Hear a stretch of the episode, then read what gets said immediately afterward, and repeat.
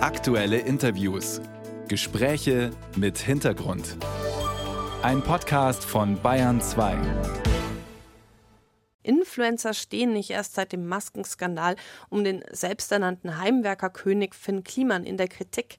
Kliman, der neben einem erfolgreichen YouTube-Kanal auch zahlreiche Unternehmen von einer Bekleidungsmarke bis hin zu einer ganzen Ferienhausanlage betreibt, wurde dabei erwischt, Corona-Schutzmasken mit unzureichendem Schutz und falschen Angaben zur Herkunft nicht nur teuer verkauft, sondern auch an Flüchtlinge weitergegeben zu haben. Ein Skandal, weil der 34-Jährige seine Unternehmungen immer als fair und sozial gerecht vermarktet hatte. Ich spreche heute mit Professor Amelie Duckwitz, die an der TH Köln zu Influencern forscht. Frau Duckwitz, wie groß ist denn eigentlich der Einfluss der Influencer mittlerweile?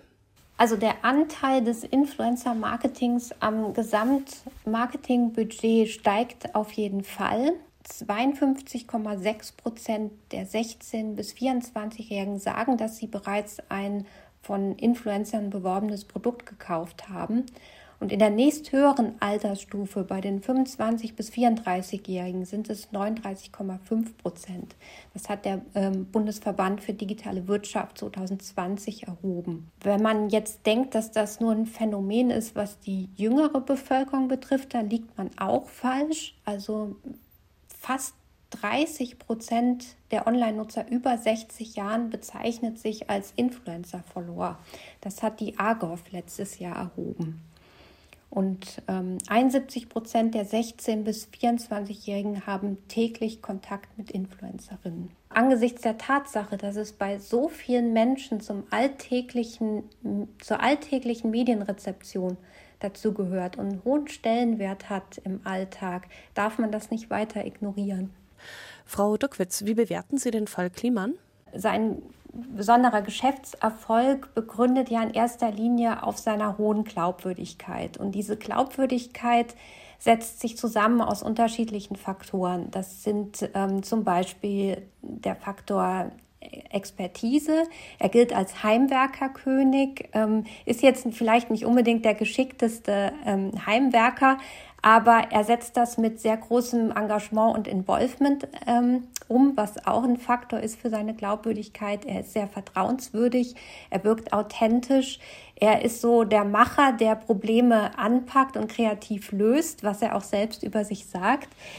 Und ähm, weitere Punkte sind noch, dass er ähm, ja auch Dinge anpackt, die im Moment gesellschaftlich relevant erscheinen. Also er setzt sich so ein bisschen für, ähm, für Nachhaltigkeit ein beispielsweise oder für, ähm, ja, dass er ähm, hilft, wo Hilfe notwendig ist. Also er wirkt ähm, da sehr integer und authentisch und er ähm, ist sehr nahbar. Also er hat eine sehr hohe soziale Nähe zu seinen Followerinnen. Jetzt ist er so ähm, natürlich durch seine diversen Aktivitäten deutlich übers Ziel hinausgeschossen. Also er hat vor allem die Vertrauenswürdigkeit seiner Followerinnen oder der Öffentlichkeit, der Kundinnen und Kunden ähm, missbraucht. Und das ist natürlich ähm, sehr schwierig, da seine gesamten geschäftlichen Aktivitäten natürlich auf diesem Modell der Glaubwürdigkeit beruhen. Er hat also so seine eigene Geschäftsgrundlage in Gefahr gebracht. Also ist diese Authentizität gewissermaßen eine Art Währung?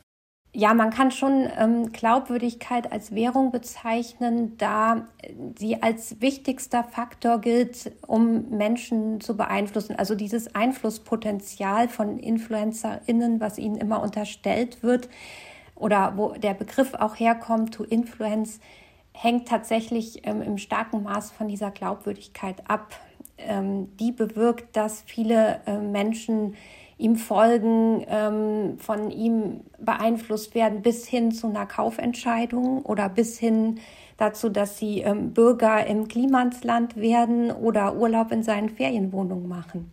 Und die beruht natürlich äh, im starken Maße von der äh, oder auf der sozialen Bindung von seinen Followerinnen. Und die hat er jetzt tatsächlich in Gefahr gebracht.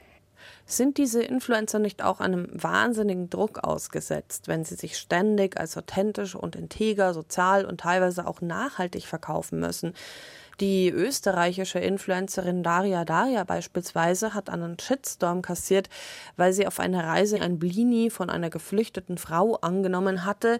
Das Blini war aber nicht vegan, sondern nur vegetarisch. Und sie verkauft sich halt eben als vegan oder sie sagt auf ihrem Blog, sie ist Veganerin. Ähm, und da gab es dann eben einen riesen Shitstorm und jeder Schritt, das sieht man daran sehr gut, jeder Post wird von den Followern strengstens beobachtet und auch bewertet. Wie hält man sowas eigentlich aus, diesen ganzen Druck?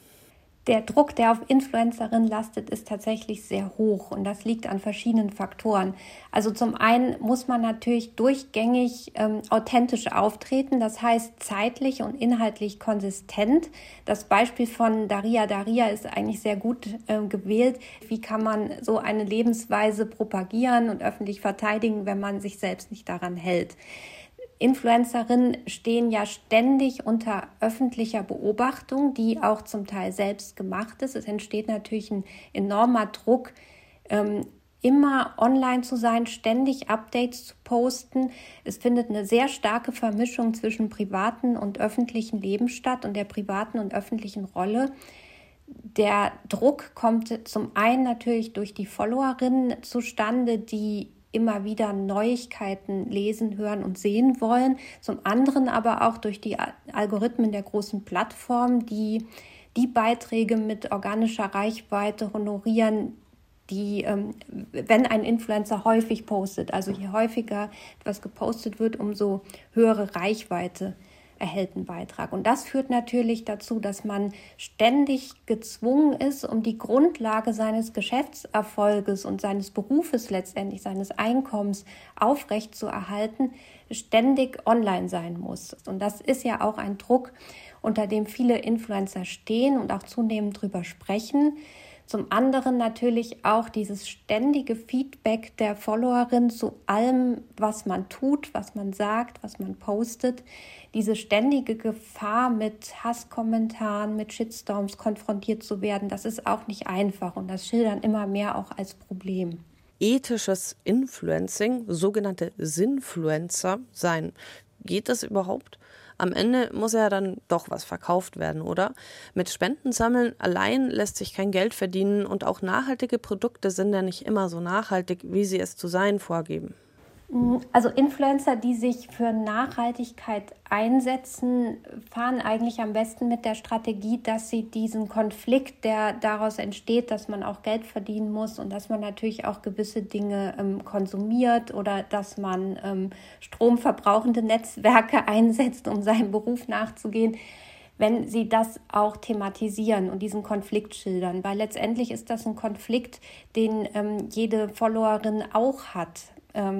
Und das sind alltägliche Dinge, Entscheidungen, vor denen jeder von uns im Alltag steht. Und Influencer, die es schaffen, diese ähm, persönliche Nähe und diese Identifikation herzustellen, die sind in der Regel damit auch erfolgreicher und wirken authentischer tatsächlich glaube ich nicht, dass der Konflikt einfach über das Thematisieren als solches zu lösen ist. Jetzt im Beispiel Body Positivity, das ist ja auch ein Riesentrend äh, auf den sozialen Medien.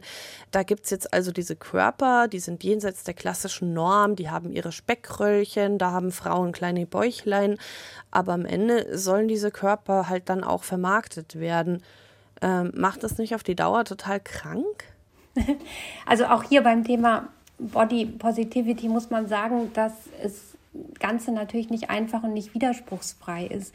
Und es ist auch nicht so, dass sich eine Gesellschaft sofort von heute auf morgen ändert.